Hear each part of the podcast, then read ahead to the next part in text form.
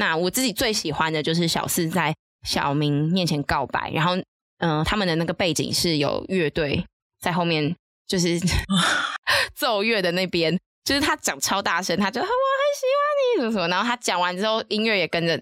结束了，浪漫咯。对，那最浪漫的事，就是他告白完之后，音乐就结束了嘛。嗯、那我不知道大家有没有当着别人面告白的那个经验？其实你最害怕的就是空白，然后刚好音乐也没了，哦、你就看着眼前的这个女生，然后跟后面的那个 音乐没了，然后就诶留下一个空白。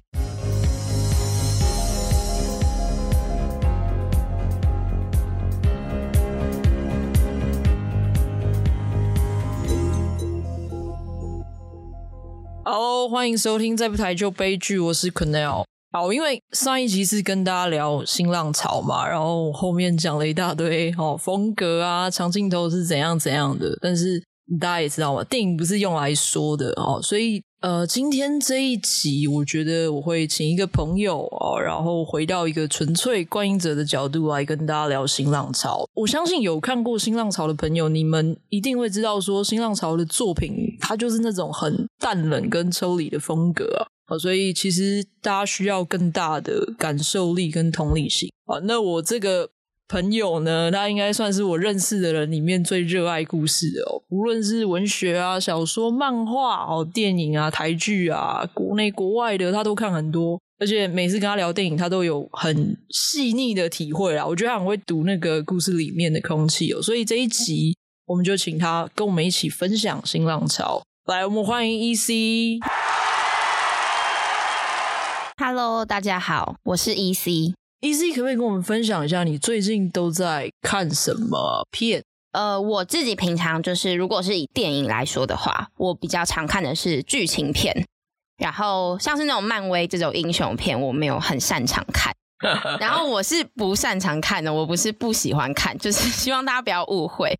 就是超级英雄那种打架的画面，我没有，我觉得就是可能动画方式我比较喜欢。好，那说回来就是呃，就像刚刚就是可能有提到的，就是不管是台湾的剧啊、日韩、欧美，甚至是中国的一些戏剧、电影，我都是很能接受的。然后我也不太会局限自己看片的方向，所以漫威我也是有看的，就是很怕被误会。好，那我自己最近在看的是《纸房子》，就是西班牙的版本，不是韩国的版本。呃，我自己觉得，对于电影或者影集，我觉得他们比较像是我生命中会认识的朋友，所以时机到了之后，你就好好认识他，好好的了解他。那也不是说我不会追，就是很当下的剧，就是我也有那种每个礼拜在等韩剧上线的这种经验。我不知道大家有没有过，就是非常的揪心，很想知道男女主角会发生什么事，就这种经验我也是有的。嗯嗯嗯。那为了这次的录音呢，我是第一次看杨德昌导演的作品。嗯、然后导演的名气很大嘛，作品的名气也非常大。嗯、那我自己我也知道，就是我真的是比较晚才开始看，但是我想要呼应到说，就像我前面有提到的，就是我蛮珍惜这次可以看杨导作品的缘分。嗯嗯嗯。呃，我觉得透过这次的机会结缘是好事。那以台湾的剧来说的话，呃，我自己看台剧的启蒙是在二零零三年，就是有瞿友宁导演执导的《蔷薇之恋》。然后，哦、对，我当时就是非常的爱里面的男配角嘛，男二郑元畅，就是对我我那时候非常的喜欢他，呃、然后就是一看就整个爱死，然后当时的选角我都很喜欢，然后一直到后来就是瞿导的作品我都蛮爱的。那以国片就电影来说的话，其实我很想讲《蓝色大门》，因为我很喜欢易智言导演，但是其实不是的，就是我第一部就是买票进场看的电影是《十七岁的天空》。然后是二零零四年陈映蓉导演执导的电影，那呃陈导后来有执导那个《醉梦者》，嗯，但《醉梦者》被就是好像有一些就是正负的那个评价比较多啦，但我自己是本身还蛮喜欢的，对，然后看国片大概就是这样的经历。哎，我我可以问一下，因为。你是不是蛮喜欢陈映蓉导演的？因为《醉梦者》跟《十七岁天空》你都蛮喜欢。但是对他超帅的，啊，他很帅啊。然后我 我觉得导，因为呃，其实《醉梦者》比较特别一点，是因为我觉得他用了一个很 MV 的这个在拍摄电影。虽然剧情就是我觉得还是有可以更进步的地方，但是我觉得他整个画面，然后音乐，包含演员的呃演技等等的，我都很喜欢。然后你也是因为那部戏。然后你喜欢上杨佑宁的吗？因为跟大家报告一下，他很喜欢杨佑宁。对，十七岁的天空，那个杨佑宁真的是超级可爱。就对当时一个国中生来说，这个大哥哥虽然在里面演一个同志，但还是觉得非常的那个阳光跟青春。就很喜欢杨佑宁，所以一直到后来那个华灯初上的时候，嗯、也觉得就是我们家悠悠的 很帅。你们家悠悠嘞？对啊，他现在又爱家爱小孩。好，对，好好，好，收到收到。好了，因为其实今天是要跟大家聊新浪潮嘛。那呃，你之前看过新浪潮的作品是什么时候开始接触的？嗯，我之前有就是有看过，但是我想要先讲一下，就是呼应到我前面有提到的。嗯就是我很想要自己是一个观众，只是这样的身份，嗯嗯、所以看什么电影或是任何的作品，嗯嗯、甚至偶像剧，我不太会给自己呃这个电影或者这个作品的框架，除非有些电影像是《天能》，我不知道大家有没有看过《天能》。那《天能》它其实这部电影，我觉得它的当初的设定是导演有一点刻意想要我们先了解一些基本的观念，然后你再去看。那这个时候我也会乖乖的，就是导演要我怎么样，我就乖乖的怎么样，我就很乖的去做功课。那呃，就是这里指的新浪潮电影，我是看过的。可是我那时候在看的时候，并不会锁定说，哦，因为它是台湾的新浪潮电影的产物的作品而去看。那之前看过的，当然就是侯导的作品嘛，像《悲情城市》《恋恋风尘》这种。呃，其他作品我觉得我没有到非常的熟悉，就是这块我觉得我比较逊一点。然后还有这次被我们的老板就是指派要看杨导系列的作品，所以呃，今天也会再跟大家好好聊一下。那你？看侯孝贤嘛，哈，前面讲《飞行城市》嗯，你自己的观察来说，你觉得杨德昌跟侯孝贤风格上，你自己觉得最大的差异是什么？嗯，因为我觉得两个导演的出身不太一样，嗯，然后因为其实我们上一集讲了蛮多侯导的背景嘛，嗯、那今天就可以来再帮大家稍微科普一下，就是杨德昌导演。那导演他其实是出生在上海。就是有他其实就是所谓的外省第二代啦，嗯、然后在台北长大，嗯、然后他的高中是念建国中学，嗯、但后来我去查，然后导演他其实也是念建中夜校的，他不是念日间部，导演是念夜校，然后他后来考上了交大，然后又去美国留学，我觉得可以说是一个学霸导演的感觉，是学霸，是学霸，其实是的，哪怕说当时其实建中夜校不算是一个。非常就是明星的学校。那呃，其实导演他自己的启蒙是从德国的新电影开始的。所以如果之后我们老板有想要做一些外国的新浪潮，我觉得也蛮好的，就帮大家许个愿。好，那导演的就是产量不是很高，也可以呃再为大家整理一下。导演有七个作品嘛？那我们从年代排序的话，是《光阴的故事》、嗯，《海滩的一天》、《青梅竹马》。然后恐怖分子，还有呃，我们这次会做，然后并且很多人都知道的孤岭街少年杀人事件、独立时代、麻将，还有大家都呃，我觉得这个比喻很好，就是二十一世纪最伟大的作品之一的《一一》，就是这，我觉得这个名字有点太大了，我不知道，就是呃，可能有看完《一一》，对，就是你看完有这个心情吗？当然，我们也可以再聊一下。那我觉得大家对于就是呃导演的作品应该不太陌生啦，就是就算没有真的看过，也多少听过名字，嗯。那相较于就是侯导那种乡土的气息，我觉得杨导的作品，嗯，就是很多人专业的人士有分析过，他是很着重在都会的世代，然后中产阶级居多。那我觉得也想要回到一下，就是新浪潮电影的定义，也就是说，他们是专注在呃西元一九八二年到一九八七年这个时代的台湾新锐导演们他们的一个华丽的革命，这样讲可以吗？嗯，会不会太浮夸？那我觉得华丽是我是我自己认为的，因为我觉得他们的创作动机很浪漫，因为当时其实就是一些军教片啊、爱国片啊等等的。那他们把作品的本身拉回到现实的生活，贴近生活，所以我觉得呃，杨导也是很专注在台湾社会的这些呃人们，他们在转型过程中他们是如何蜕变的这个日常，然后把它带到剧情里面，然后去推动剧情。所以就是很多人会说他的风格很犀利，那我我当然也是这么认同啦。因为你你去想，就是诶，在那个年代，你可以拍出一个像《海滩的一天》这样的作品，就是大家可以再回到就是哦，我们都在拍那个爱国片的时代。然后我把重点一个电影的重点放在诶，一个女生她的蜕变，因为爱情的蜕变，我觉得这个很真实啦。因为爱让人蜕变这件事情，就是大家都经历过嘛，不管是亲情啊、友情啊，甚至是爱情，我觉得大家都经历过。所以，呃，更何况，我觉得在日常生活中发生这些事情，往往才是最超乎我们想象的，嗯、就是很逼着你去面对，嗯，你去承受很多很多的不堪。所以，大家会说杨导是呃台湾社会的手术刀。其实我在看的时候也有这个感觉。什么样的人会拿手术刀？就是医生嘛，他是站在一个比较高的角度，从上看到下，哦，去俯视这个土地的好好坏坏的感觉，就是大大家有那个可以想象吗？就是医生是这样站着看着你，然后去剖析这一些的。然后我觉得，当然里面有很多的批评，也不会带入太多的立场，就是远远当一个旁观者。那我觉得回头再说回来，是这个也是我很喜欢，就是所谓新浪潮电影的原因，就是你可能在看电影的时候不会有太多感受，你会觉得哦，三个小时、四个小时的时间就这样流过了。可是他电影里面讲的很多的细节，是会不经意的从你的生活中、从你的心中跳出来，然后给你一个很大的冲击、很大的影响。那我觉得这个部分很有意思。哇，你讲这个。哦，我真的觉得你这边呃提到一个东西，我很认同，就是上看下手术刀这件事情。因为确实啊，每一次大家提到杨德昌或者侯孝贤哦，大家无可厚非，就是把上帝视角拿出来说。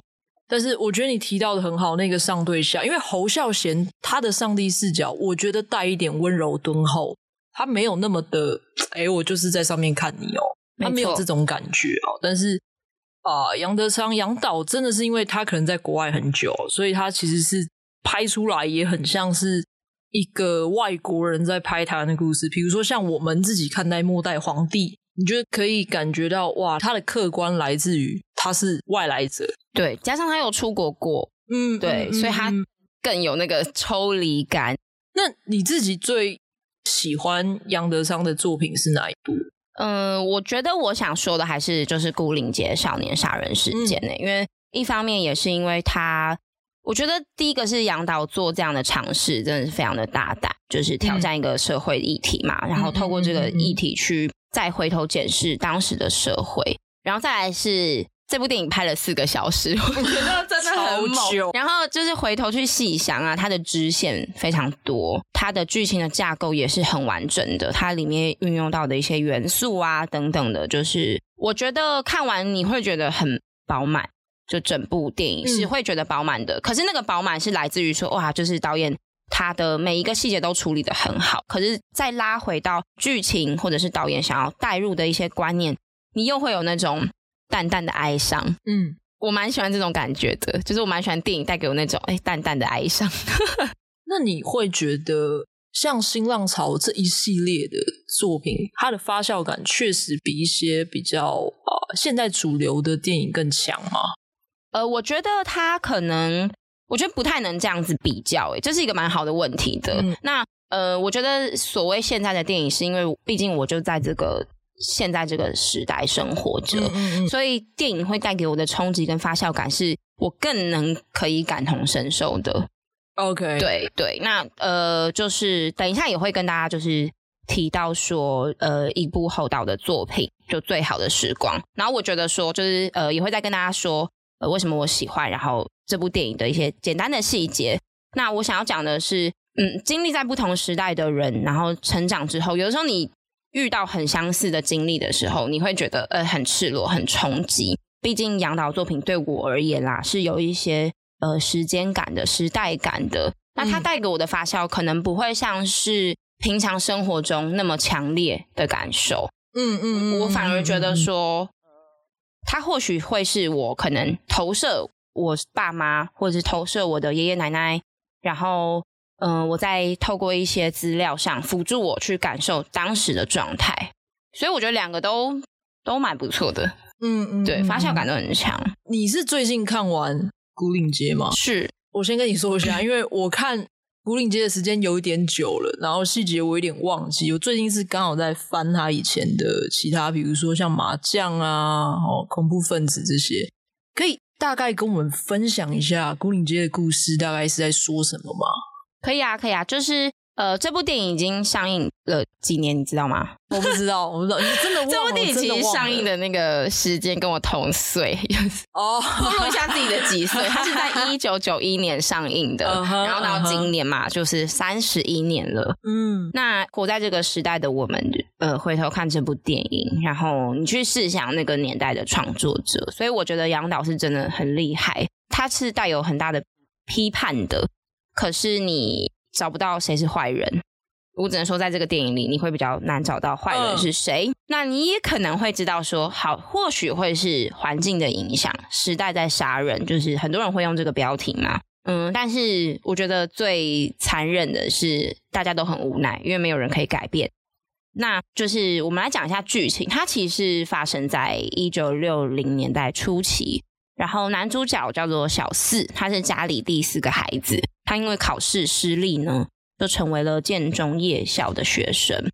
那其实夜校的学生本来就会多一层神秘感嘛，因为你在一个昏暗的地方上课，晚上才会出现。嗯、那大多数的学生，他长期都会有一个心理的压力，是他可能要转到别的学校，或者是我要转到日间部的这个心理的压力。那我觉得这边点出了一个青少年去留的问题，就是这个其实带给这些夜校学生很大的不安定，就是以当时的社会来说，那我觉得在。反映到就是，诶，台湾那个时代的呃族群议题啊，省级议题是慢慢浮出台面上的。嗯、呃，因为国民政府一来台之后，可能这些呃我刚刚提到的种族议题、省级议题本身就存在。那为什么我这边是讲说浮上台面，是因为第二代的孩子出生了，他们其实就是土生土长的台湾人，可是家里带给他们的观念会是有一个很强大认同的问题。你可能未来你你会离开这里，或者是你也不知道你自己要去哪里。也没有人敢保证你会去哪里，你会留在哪里。那我觉得会让人非常的不安。所以这些就是血气方刚的小孩，他们在夜间活动，那他们的认同问题、族群议题，他们就会让他们开始结党结派，成立了很多很多的小帮派。呃，我不知道你还记不记得，就是帮派的名字。哦，六六一拐什么拐？二一七跟小公园，小公园对。那其实小四他在整部电影里面没有加入，没有正式加入哪一个帮派。其实应该说他没有真的就是什么歃血为盟那种啦，只是说呃这些人的活动他都脱不了关系，他就是会参与卡嘛，他就是会在里面。嗯嗯嗯嗯、那我想要再讲一下说小四的家庭背景，他爸爸是公务员。不知道你还有没有印象，就戴着一个眼镜，oh, 然后穿着白色的衬衫，oh, oh, oh. 就是很很典型的那种公务员。然后妈妈是老师，那他之上的哥哥姐姐感觉功课都是很好的学生，然后所以他一直都会有一个要考上好学校的包袱。那但是我我觉得就是小四的兄弟姐妹之间是很有爱的，我不知道你有没有印象？嗯，嗯就是他们其实呃剧中有一个桥段是二哥，就小四的哥哥，他那时候赌撞球就输了，嗯。然后他就把妈妈的手表拿去典当换钱，偷钱那偷钱，对对对对对。呃、然后他大姐知道的时候，其实我呃，因为我自己有兄弟姐妹，在你在那个学生时期，大家都真的都是我讲难听点，就是有点料杯啊。就是我知道我姐姐会是我第一个举手，老师是是，我第一个跟我爸妈讲。可是他姐姐那个态度，他姐姐的处理就是，他看到他妈妈的首饰盒里面的手表不见了，他是默默把那个首饰盒关起来。然后把他二哥叫出去，然后问他怎么一回事，然后马上就是给他私房钱，就是姐姐自己的私房钱，就是默默的给。我就是我很喜欢这个电影的这种桥段，希望姐姐这样对你是不是？对，我，但我姐现在对我很好，然后我就觉得大姐好靠谱哦，就是很，所以我很喜欢他们，就是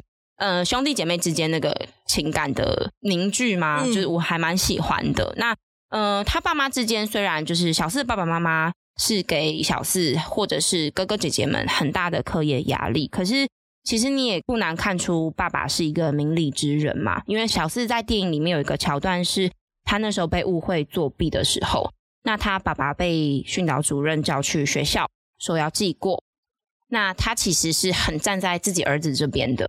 那呃，小四因缘际会之下就认识了我们的女主角小明，然后呢，他为了小明就是开始翘课啊。然后也因为他惹上了很多帮派分子嘛，那呃，我想要先提一下说，说这部电影有一个关键人物，就是小四班上的转学生小马，那他爸爸是司令，就是大家都会说他是马司令的儿子。嗯，那司令其实是一个很大的官，在当时，所以嗯、呃，我觉得就是要形容小马这个人，他就是一个没在怕的公子哥，他就是没真的是不勒惊。然后他们两个就是小四跟小马会变成好朋友，也是义气，就是互相 cover。然后当小四被帮派分子刁难的时候，小马也是挺身而出。嗯，那我觉得，嗯、呃，不知道你还记不记得，就是小马那个那时候在跟帮派分子呛下的时候，就是他们问他说：“你混哪里？”然后小马就说：“我在哪我就混哪。”就是我觉得那段真的有个帅。对，所以以单指就是人设上，我还蛮喜欢小马的。那讲回来，小明他来自一个比较辛苦的家庭，他跟他妈妈相依为命。那他妈妈的工作地点呢，就是他们家住的地方，所以他们就是四处投靠。然后他从小到大，因为他必须得一直更换住的地方，所以他就是相对的很不安定。那我自己的感觉啦，是他很需要有一个安稳的人陪在他身边。电影的表现上，会是他选择了很多强而有力的帮派老大。但是我我自己私心啦，不知道是不是我投射太多，我会觉得小明其实很喜欢小四。那有一个很大的原因，是因为小四就是默默的守候，默默的陪伴，所以。女生很吃这一套，很吃吃饱，所以其实他可能迫于无奈，他必须得选择就是强而有力的人。可是他一方面他又很喜欢小四在他身边守候的这个感受。大时代对小明来说是很不公平的，所以这个就造成了呃压垮骆驼的最后一根稻草嘛，就是小明后来因为呃妈妈的工作就搬进了小马家，很残忍，就是总是要这种三角恋，还是要公子哥，没错没错。那他当然就投靠上了小马，那我觉得这个对小四来说是打击很大的，毕竟两个人感情那么好，然后所以呢，小四就当然很不爽，就开始。决定要绝地大反攻，然后找小马就是来打一架，定勾机是这样说吗？定勾机对，对。那约好的那个晚上，嗯，小马没有出现，就遇上了小明。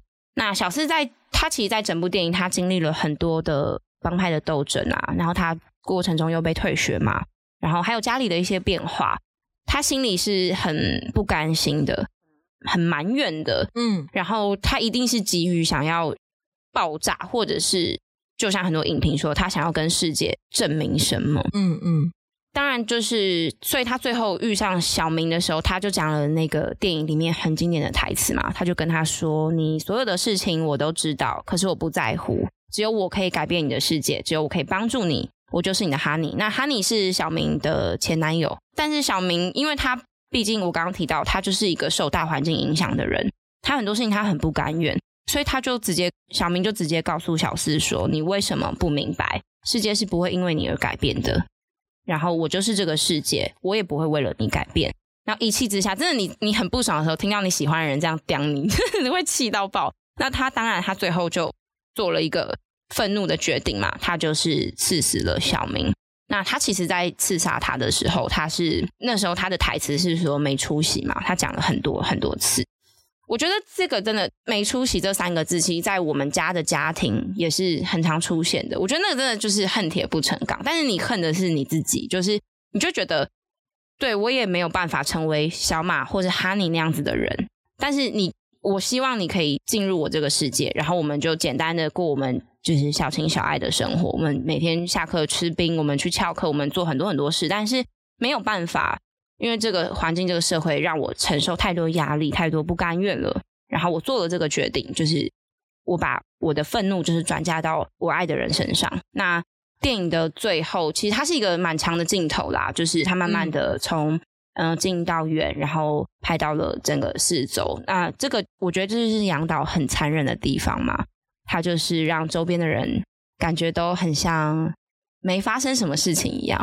我觉得这个非常的残忍。嗯那嗯，我我想要讲一个题外话，就是我看完这部电影跟看完《意义》之后，我不知道为什么心里就浮出了一句话，就是呃，我爱你，但是世界不会因为我爱你停止运转。然后我觉得这件事情很残忍，就是就是我的爱又如何？在我的宇宙里，爱这个东西，爱你这件事情很重要，但是世界还是一样在运行啊。我自己看的时候也觉得这个故事是。蛮无奈的，但是最无奈的事情是，哎，历史上还真的有这件事情吗？嗯，没错。那这边帮大家播报一下，当时其实呃网络上都查得到，所以我就嗯、简单说，在这个真实故事中的主角是毛五跟刘敏，然后案发的时间是在一九六一年六月十五号的晚上，毛五刺杀了刘敏。警方接到报案的时候，他们赶到现场看到的画面是马武就抱着刘敏的尸体不放。我自己加了一点情绪进去啦，我觉得我也我也有感觉到那个情绪，对，你有感感受到吗？就是我觉得哎，好无奈哦，怎么会怎么会这样子？然后在被捕之后呢，他就先说自己是刘敏的哥哥，又改口说他是刘敏的未婚夫。他他们两个是在建中的夜校相遇的。那刘敏在结束跟她的前男友张毅的恋情之后呢，就开始跟毛五约会恋爱。当就是毛五也得知说别班的男同学有一个叫做江前生的男同学也在追求刘敏的时候，这时候毛五就开始组织帮派，他想要跟江同学对抗。呃，就像是我觉得这个就是一个蛮蛮单纯的想法啦。我为了得到我喜欢的女生，所以我结党结派，然后为了得到这个人，这样。那因为在这个过程中，他们必须得逞凶斗狠，可能毛五他也要随身携带一些武器做自保，或者是他要积极的去攻击别人，这个不知道。那他因为身上带弹簧刀就被退学了。那因为你一个人在校外，所以毛五跟刘敏的互动就越来越少。后来毛五就发现说，刘敏跟他们自己的同班同学马基生越走越近，然后一气之下，他就像是电影的剧情一样。毛五就相约这个马同学单挑，然后没有等到马同学，他等到了刘敏，然后他最后呢就杀了刘敏。那对于当时的社会当然是非常严重的事情。我觉得这件事情就算发生在现在也是很震惊的，毕竟有关人命嘛。那我觉得大家其实遇到的时候都会用很沉重的心情去看这个事情，不管是两个小朋友的家庭背景啊，或者是。这个时代对他们做了什么事情，然后他们选择了这个结果，我都觉得很沉重。嗯嗯嗯。其实，在真实的世界中，它其实相较于电影的改编，它是一个比较纯粹的情杀事件。但是在杨德昌的改编上面哦，很多人啦，很多人解读觉得说啊，其实讲的是时代杀人，就像你讲的无奈。嗯，但是我这边想要分享一点哦，就是。大家看这个牯岭街少年杀人事件呢，我一看到这个抬头，你想当然尔嘛，你就是下意识就会觉得说，哇，那这部戏他要交代的就是他为什么杀人，所以大家解读出来的原因就是对，就是时代杀人。那我自己我自己而言，我是觉得他没有到时代杀人了，因为我是觉得，如果你说真的时代杀人的话，我觉得是一把青，一把青真的是。嗯哇，真的是把所有痛爆啊！痛！我们两个超熟辣到现在还不敢看第二次，真的不敢看哎！我觉得好残忍哦。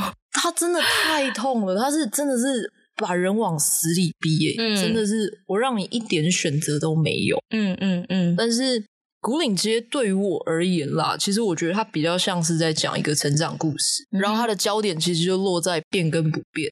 嗯、我为什么说它很像在讲成长故事哦？我其实，在看这一部片的时候，它是我第一个看杨导的片，然后我的脑袋里面就一直浮现精神三变哦，尼采的精神三变。我简单的跟大家讲一下精神三变。精神三变是说，呃，人的精神有分三个境界，然后第一个是骆驼，然后再来狮子跟婴儿。那骆驼的标签是我应该哦，它就是一个忍的过程，就像小时候你妈妈叫你干什么就是干什么，我就是忍辱负重，就是各种忍。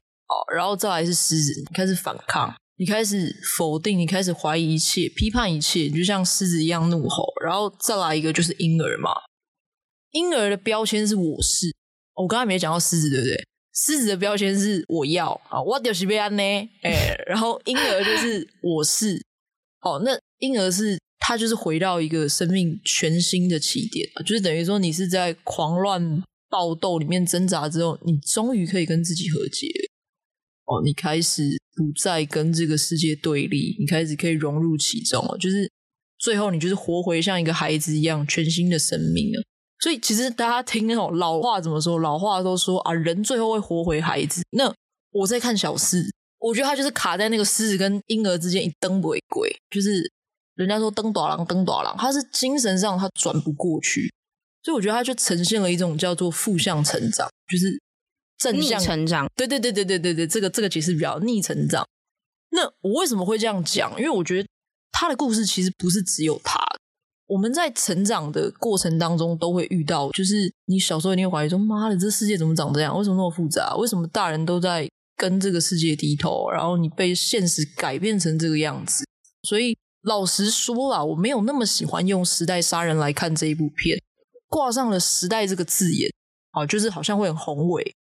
但是它的距离感也会很远。嗯，我我其实之前在前几集的 podcast 我就一直跟大家说啊，卖的最不好就是历史剧跟时代剧啊，嗯哼，因为大家觉得关我屁事哦，你那是那个年代才会发生的事情，我现在不会，我不会发生这种事情。但是我觉得孤岭街它之所以这么留在大家心中，我觉得它其实是很贴近我们的啦。我觉得它没有那么遥远。那关于成长，我也想分享。我觉得我之前听那个奇葩说的马东，马东对于成长的解释我非常喜欢。他说，成长的本质不是向上，不是变好，而是变得复杂。嗯。好复杂哦，好复杂，真的真的。然后这个复杂就是你哇，你真的就是你必须得对这个世界你有更多的认知啊。你有可能是失望，然后有可能是转变。嗯、重点我会放在转变，因为小事它就是无法都接受，所有人都在变嘛。我的小明在变，我的老爸在变，我的老爸变得很不一样。对啊，就是大家都在变。然后我觉得你们在随波逐流，你们背弃自己的信念。虽然小明说这个世界是不会变，但是他们的实体行为就是顺应这个世界在改变。没错，对啊，所以我其实有特别想说一下，因为我不希望大家看这个片就是有点 sad，太 sad，好吧？我我是一个正向的人，没错。Okay, 好，我们对于转变有太多负面的标签了啊，就是你觉得说啊，这个人变他就是不好，或者是你觉得人就是不会变哦，那这个其实是。我很不认同的，因为我觉得这个世界上唯一不变的就是变了，一切都在变。你人怎么可能不会变？你随随便便跟一个人交往，你的饮食习惯、你的生活习惯都会受他影响啊。其实人都会变啦，哈，但是要变到什么程度，它就是一个课题啊。如果你要妥协到失去自己信念的时候，就会有点像他老爸，他真的就是真的他，他他是有被逼到的，他被逼到的是政治，白色恐怖啊，嗯、是是，那个真的就是。大家可以从他爸爸这个部分，我们去去理解一件事情，就是有时候我们真的应该更同理别人的转变呢。但是我觉得对他爸而言，最无奈的是他在试着转变了。嗯嗯嗯，他从一开始他他就是一个公务员嘛，其实，在我们心中都是刚正不阿，可以这么形容吧？对，刚正不阿。然后他为了他的孩子，他去关说，希望可以考上，就是转到日间部这件事情，然后。他在这个过程中，我觉得他内心是很拉扯的，嗯。然后后来到他的朋友，就是跟他讲说啊，回不了中国了。他这个信念的转变，嗯。然后他后来又被他的这个信念打了一巴掌，他就被抓去审讯嘛。我觉得他其实是有在努力想要改变跟调整的。我觉得就是有点像是那个一把青里面杨一展的角色。那我们刚才讲成长嘛，成长的本质是变得复杂。然后我觉得成熟是你会变得越来越温柔涵盖，你有办法接受说、嗯、啊，他就是有他的原因嘛。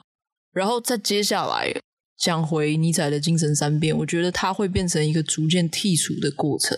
嗯，就是你会知道自己最重要的是什么，然后我不重要的是什么。嗯哼，嗯哼。然后你重新定义自己的信念，然后你最后会活回一个简单纯粹的人啊，就像尼采说的，活回孩子嘛。哈，嗯。所以我其实，在看这部片的时候，更多是对于成长的省思啊。好，那讲到成长，其实我有个东西很好奇。呃，这一部戏其实它一直锁定在外省的族群身上，然后就像网络上很多外省人就说啊，我看那个古岭街就有很多共同成长的记忆，包含像我们王伟忠，王伟忠他就说啊，他成长的时候真的会有这种本省外省这种少年帮派的问题。那这个。省级冲突其实就会在那个时候很深的烙印在他的成长记忆里面啊，等于说青少年就像你说，他必须得透过群体去证明我自己，因为那个时候他就是以群体看个人啊，有不信我的瓦信啊，就是这样看。但是这个是那个年代哦，这是那个年代的外省人，物换星移过了这么多年，你自己身为这一代的外省人，以你自己的角度去看牯岭街，你真的会有这些共鸣或是感受吗？嗯，我觉得没有这么强的共鸣诶。嗯嗯嗯，老实说，真的是没有，因为毕竟呃，眷村也不在了嘛，甚至连我的爸爸他都没有在。我爸爸就是外省第二代，嗯，那他甚至都没有住眷村。然后呃，我觉得外省族群就是在我我自己的从小到大的成长过程中，因为刚好我住的地方是外省人比较多的地方，那。嗯，我自己的朋友也都是外省人。然后，当我感受到那个最大的族群冲突的时候，应该是高中的时候吧。就是我呃，踏出了我从小生长的城市。我开始面对认识更多不一样的人的时候，嗯，然后我不会讲台语这件事情，哇，真的被笑到爆！就是我真的不是故意的啊，因为我们家就没有人讲，嗯，然后但是我不会讲台语这件事情，大家就会觉得很好笑，然后越来越变成是，嗯、呃，我生活中的外省人很少，就是我们真的会有那种啊，你爷爷是绍兴人啊，我也是，就是反而会有这种很认亲的感觉，嗯，所以我觉得。嗯、呃，你要用我现在的角度来看外省人，就是应该大家最大的共鸣就是哦，对，我们家也是外省人，然后我是山东，什么我奶奶是山东，这种就是才会有得到比较多的共鸣。Uh -huh, uh -huh. 可是，在戏里面的这个，我觉得反而没有。但可是我想要说的一个是，或许是后来社会的议题吧，就是有一点导向说外省人都有一点像是精英，或者是我们享受了某部分政府的福利。Oh. 那我觉得这个对我而言是比较不公平的啦。嗯、在我高中的时候就有，哎、嗯，高中还是大学吗？忘记了。就是有一个议题叫做十八趴，就是退休的人应该是大学了、啊嗯。大学就是政府那时候，嗯，好像有给外省的的军人，然后十八趴的福利嘛。嗯，但其实我们家是没有的。虽然我爷爷也是军人、嗯，但是他过世的比较早。然后，反正我们家从小到大其实是辛苦的，我是很辛苦长大的。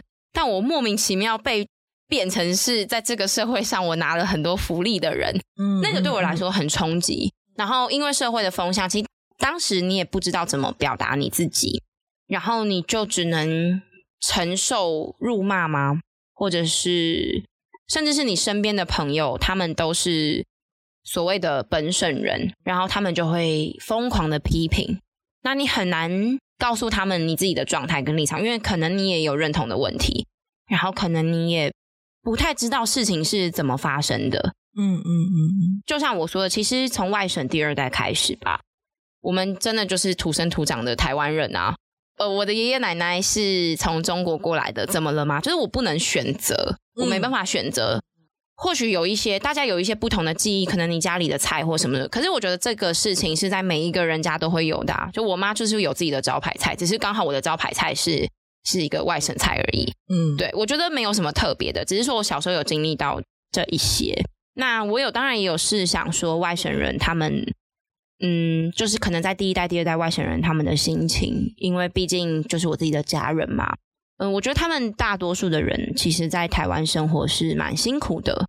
一方面，你要融入新的环境，嗯，那当然你也背负了很多莫须有的罪名。可能你也不是故意的，但你就必须得背负哦，你们外省人就是外来者等等这样的罪名。那去留的问题，其实我一直在提，就去留的问题，这个心情是蛮痛苦的。嗯，我觉得啦，就是你可以想象一下，你坐在一台巴士，然后你就觉得那个巴士要把你载回家。可是他开的路都是很陌生的路，然后你也可以，你甚至是在怀疑说，我、哦、到底有家吗？就是家到底在哪里？然后哪里才是我的家？我觉得这个心情是一直存在在，呃，我爷爷，然后我爸爸的心态，他们其实是很辛苦的，所以我没办法很告诉你说，哦，就是电影里面讲的，就是完全就是我的童年什么，因为真的不是，但是我可以去理解，蛮能理解他们的心情的，因为以往像侯孝贤的东西，他都是聚焦在。本省人嘛，那我觉得杨德昌的，尤其是古岭街哦，他真的算是帮外省族群平反了一下。这部片大家可以看到一个东西，就是外省族群他不全然是既得利益者哦，他在这里，他跟我们一样，他也是蒙受着所谓的白色恐怖。其实就像他爸爸嘛，哦，就是都一样的，就是公平的，是。我自己觉得杨德昌的作品风格相较于侯孝贤，我觉得杨德昌的电影他思辨性比较强的哦。侯孝贤的话，真的就是你真的会比较需要读空气，就你擅长的，嗯、你知道吗？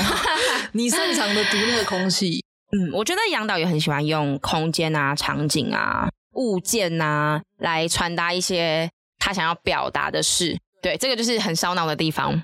呃，但是我其实，在看杨德昌的作品，我会觉得他有一股很强烈的存在主义。我自己觉得，我先说我自己觉得，我他本人可能被骂，对，他可能本人没有想要直接承认这件事情哦。但是我后来有去查，他有所谓“东方伯格曼”之称。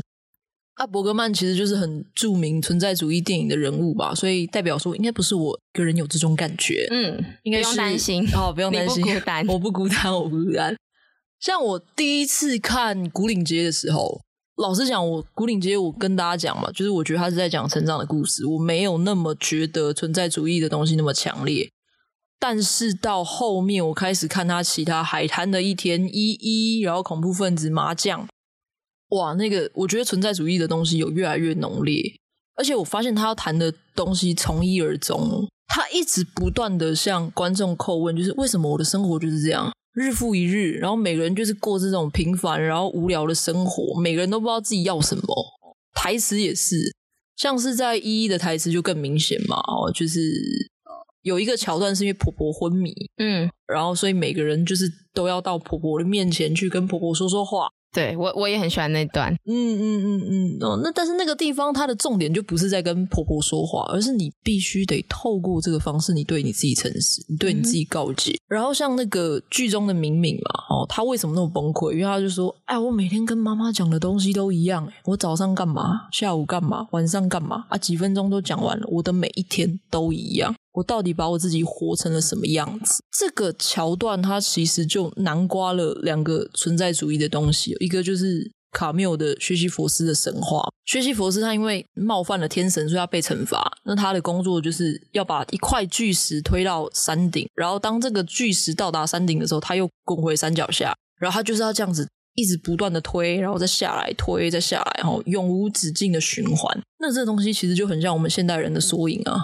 嗯，没错，上班下班，然后日复一日，哦，一成不变的节奏，然后再来另外一个，我觉得存在主义的东西就是海德格的向死而生。向死而生这个东西，我是看到一那一幕，我才真的有体会，就是我必须得看到这个婆婆濒临死亡了，我才有办法去审视我自己的生命。我自己的人生当中啊，就是真的有这个时刻，其实就是在我阿嬷走的时候。他是很突然的脑中风就离世，前后不到一个礼拜，然后那时候火化嘛，哦，火化有一个仪式，就是火化完之后要捡骨。我在捡骨的时候，我其实是真的是崩溃溃体的。我每捡一根骨头，我就是那个很震撼。你要我怎么去相信说那一根骨头，它是我上个礼拜看到的阿妈？嗯，真的很难诶，那个好。而且我那时候高中，是好震撼哦！对对啊，我是真的在那个时候，我才很真切的去思考说，哎，生命，生命是什么？哦，那这个其实概念就像剧中的一样，就是向死而生。嗯，然后我想要讲一件事情，就是，嗯，我觉得很多人对于存在主义有一个误解，我自己也曾误解过，就是大家觉得说啊，存在主义就是很悲观、很消极哦，甚至很多人就直接说。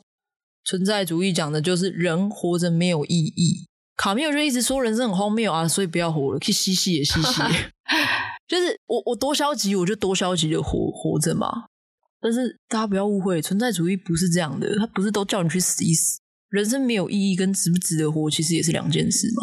嗯，而且人活着没有意义，你后面那句话没有说，因为人活着没有意义，所以你要自己赋予它意义啊。像我自己。我自己是超级有神论者。我刚开始接触到存在主义的时候，我是超级排斥的。结果后来，后来 完全，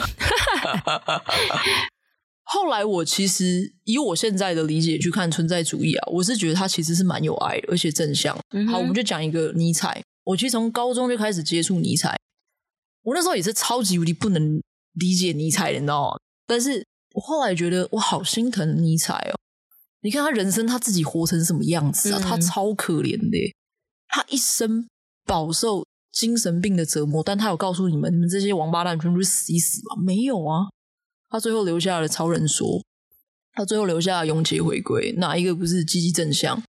所以你说存在主义悲观吗？我我自己是觉得没有。所以我们回过头来看杨德昌的作品也是啊，好多人都说啊，杨导的作品太悲观了啦。嗯，而且他动不动就杀人，就发现他很爱杀人。有啊，他不是杀人就自杀嘛？对，每一步几乎都有死亡。嗯，但是我觉得那是他的手法，他用让你面对死亡的时候，让你去反思你的生命了，就是跟我们刚才说向死而生嘛。而且他自己有说，他说我关注的不是死亡，而是生命。对，而且很多故事都是在生命结束之后才开始的。对，你是你是不是暗讽他的人生？没有啦，不要这样，我听出来了。没有，我只是觉得很勇敢啊，很 Okay. 很有感。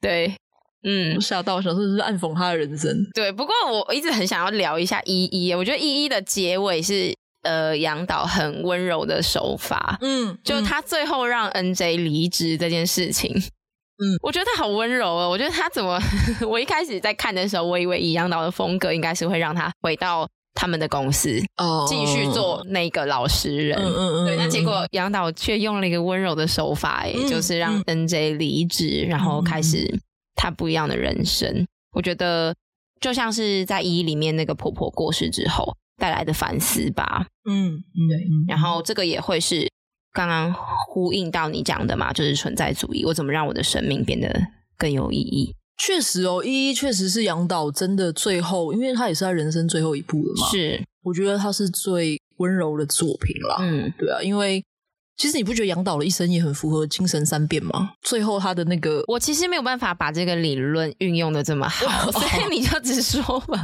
不是，因为他最后你知道，他最后是他生病了嘛？哈、嗯，他最后其实他处理的，他想要。弄的是动画片，就是拍给小朋友看。是是，是哦，你的意思是这个？我的意思他创作的过程啊，蛮、哦、像的，蛮像的。刚开始的成长，然后到后面那种批判性比较强的 小四，对小四，然后到后面的那种温暖跟童真的感觉，当然。嗯对啊，可惜杨洋就是那个婴儿嘛。对，我觉得杨洋可杨洋很可爱，杨洋很可爱。我觉得一虽然也是有存在主义的东西，可是我觉得他处理的真的比较温暖了。对啦，跟大家说，其实我们本来是要做 依依的，就是老板比较喜欢依依，大家应该听得出来吧？没有，但是因为。牯岭街太经典了啦，嗯，是啊，因为这部电影有四个小时，我觉得不管大家是要分两次看，或者是一口气看完，都蛮好的。嗯，那我自己是比较建议说可以看两次以上，会有比较多的反思啦。嗯，那只是说，我觉得四个小时对于一般人来说确实是比较难接受的。那你要看两次就是八个小时，就一整天的时间。那你，但是我觉得可以等到就是一些有不同的生命经历的时候，或者是你让这个作品稍微发酵一下。可能一两年之后啊，半年之后啊，你再去看会有不同的感觉。那个时代就是在一九六零年这个年代，是所有的外省人应该都知道，我们不可能反攻大陆了。但我姐就是很爱开玩笑说，她还是很想要反攻大陆。我们之后还可以进大陆吗？我现在在发言。对，就是所有的外省人知道没有办法再回到自己的家了。然后那个时候他们。嗯，加上很多政府的权威啊，很多冲突啊，物资又很匮乏，青少年是非常的迷惘的。嗯、青少年的爸妈也是很迷惘的，嗯、大家都不知道要相信谁，然后真的就是被这个巨轮压的，就是你必须得乖乖就范。但是我还是要说一下，就是我觉得杨导还是有很多浪漫情怀嘛。我们刚刚也一直在聊这个部分，嗯、就是我觉得我很喜欢小四跟小明的那种小小的爱情，就是他们一起翘课。然后去吃冰的那个场面，就是哈尼登场的，在之前他们一起去吃冰那个场面。那我自己最喜欢的就是小四在小明面前告白，然后嗯、呃，他们的那个背景是有乐队在后面，就是 奏乐的那边，就是他讲超大声，他就我很喜欢你什么什么，然后他讲完之后，音乐也跟着结束了，浪漫咯。对，那最浪漫的事，就是他告白完之后，音乐就结束了嘛。那我不知道大家有没有。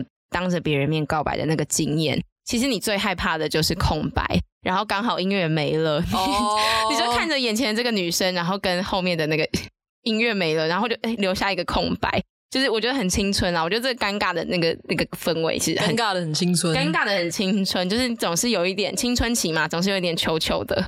然后我我觉得我很喜欢导演这种手法，那他把这个手法运用在很多的他自己的电影里面。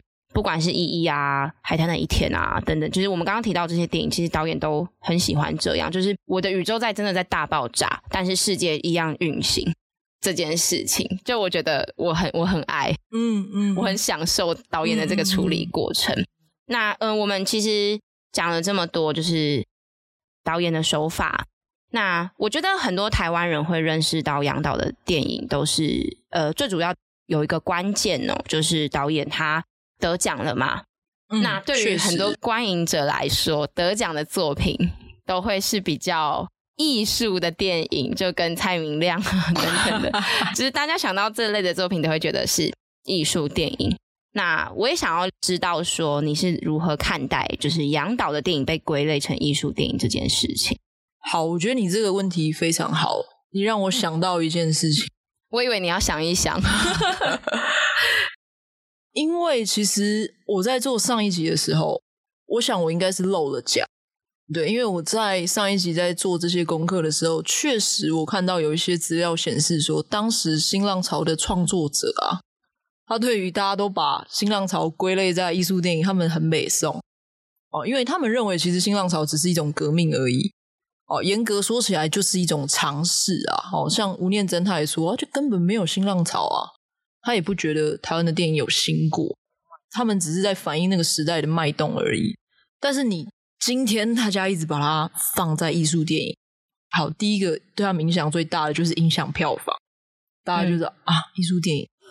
我不要去看，感觉就会很难看哦。艺术片我一定看不懂的啦，齁。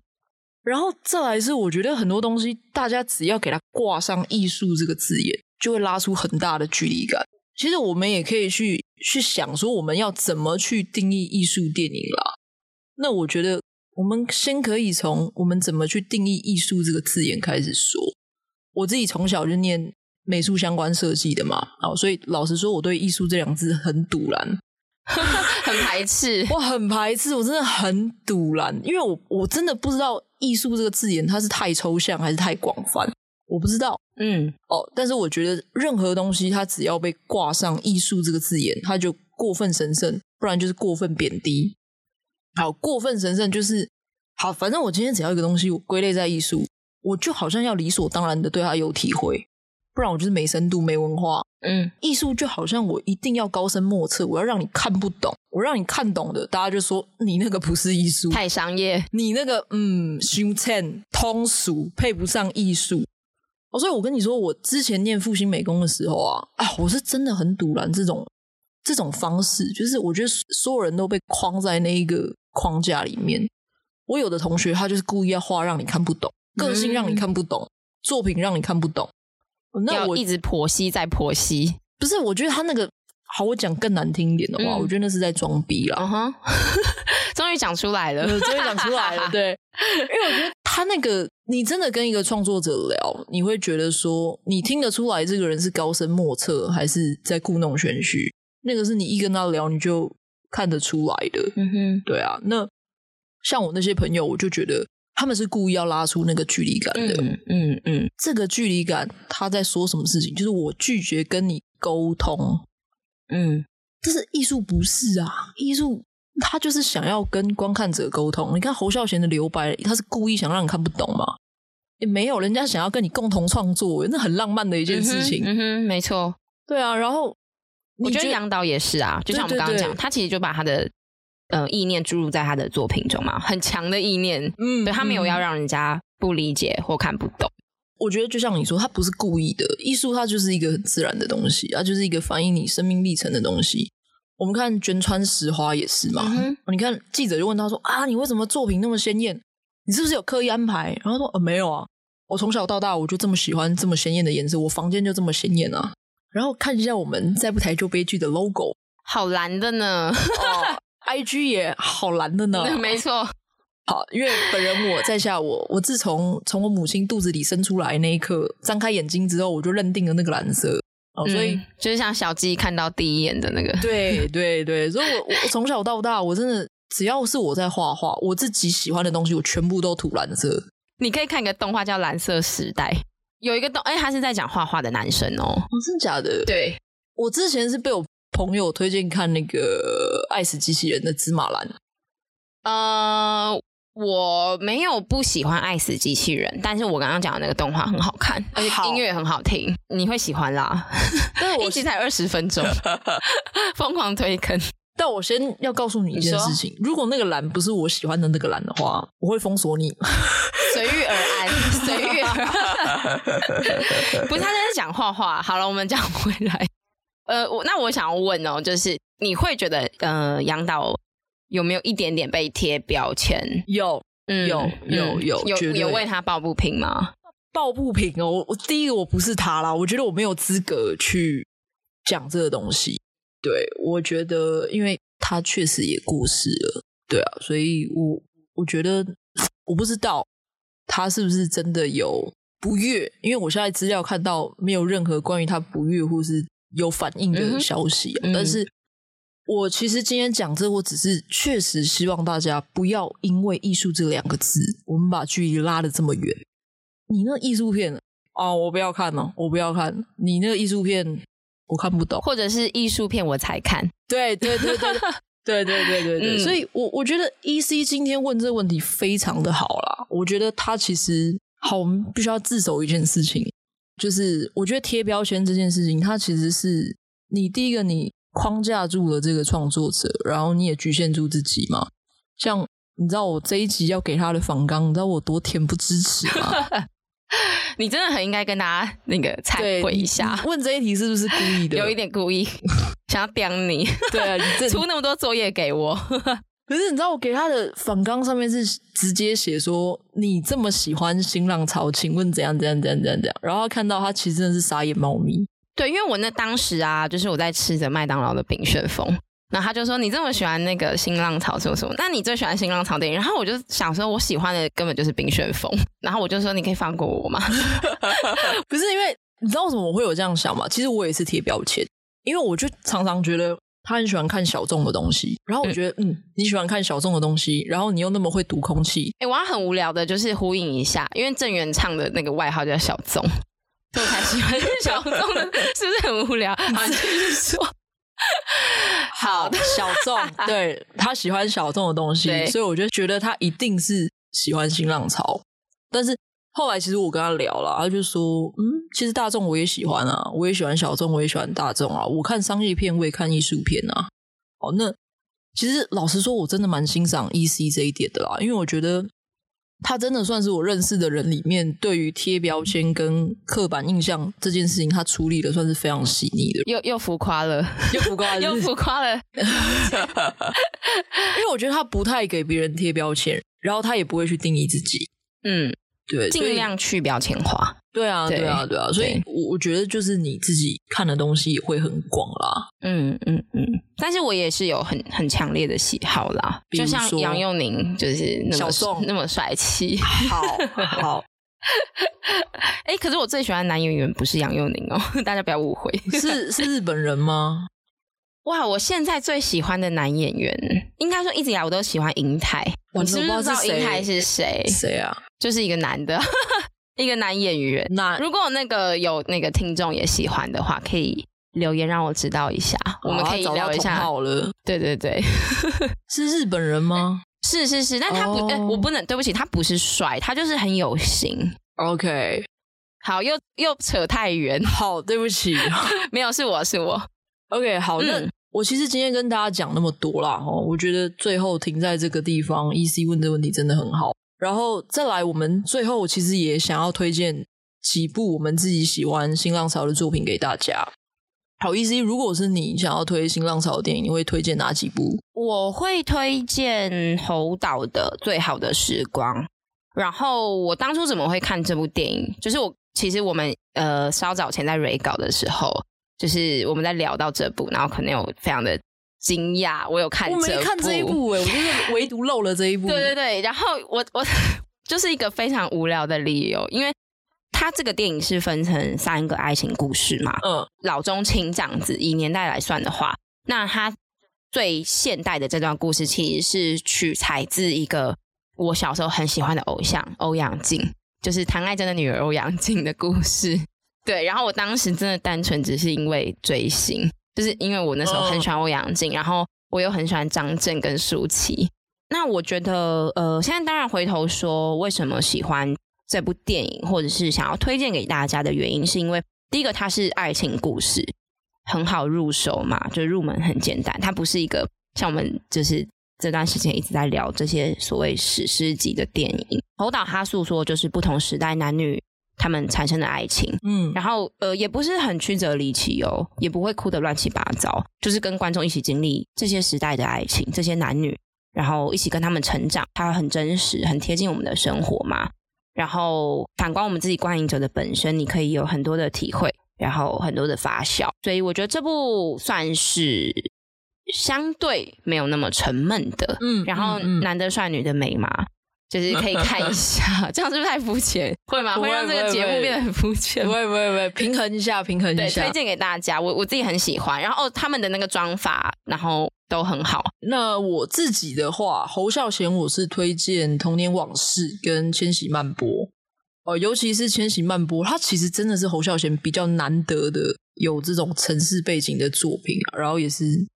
男的帅，女的美，男的没有帅了，哎呦，好过分哦！女的有美，因为女的是舒淇演的，而且 里面最有名的场景就是我们看到那个中山路桥嘛，然后我觉得它的叙事也很特别，呃，就是它不是线性式的叙事，它的时间轴是破碎的，所以我觉得这又是侯导一个更大胆的尝试啊。那我觉得侯导一系列的作品当中，我觉得这是跟他以往的风格最不一样的，所以这一部我蛮推荐的。那杨德昌的部分，其实刚刚 EC 也爆料了嘛，我自己最喜欢是一一哦，嗯、我觉得他真的是一个比较温暖的作品，然后我觉得他处理的方式温柔很多啊。那如果你们喜欢看比较，然后再来一一的有一部分我想特别说，就是我觉得他收音收音很好，就是。呃，他的收的环境音很大，非常对，对你有感觉对不对？哦，我也很喜欢，对，嗯、真的。那所以整部电影的那种临场感跟真实感就会很强啊。我觉得无论是在听觉或者视觉上，都是一大享受。嗯，好，那今天其实以上就是我们跟大家分享新浪潮的部分了。我希望大家可以透过我们今天透过一个观影者的角度哦，对新浪潮有比较具体的了解啊。我知道讲台湾电影史系列哦，难免会比较硬了。我不知道大家听上一集有没有觉得很硬？有人听吗？是不是没有人听？我觉得可以听一下，就是至少你跟朋友聊天的时候言之有物嘛。对啊，听一下啦，可以听一下。对啊，所以你听到这边，你可以回头去听上一集。对，大家听一下上一集，再听一下这一集，嗯，对，比较完整一点。对啊，嗯，那。未来这个系列呢，基本上会时不时出现一下，很棒啊，就是时不时印一下，好吧？呃，之后可能我们的做法会出一系列一系列的方式跟大家聊台剧啊，或是国片啊，然后希望大家会喜欢。然后今天真的很谢谢 EC 跟我们分享这么多这么深刻的感受，感谢感谢感谢，好啊，那今天就到这样子喽。哦，再不抬就悲剧，我们下次见，拜拜。我也会见哦，拜拜。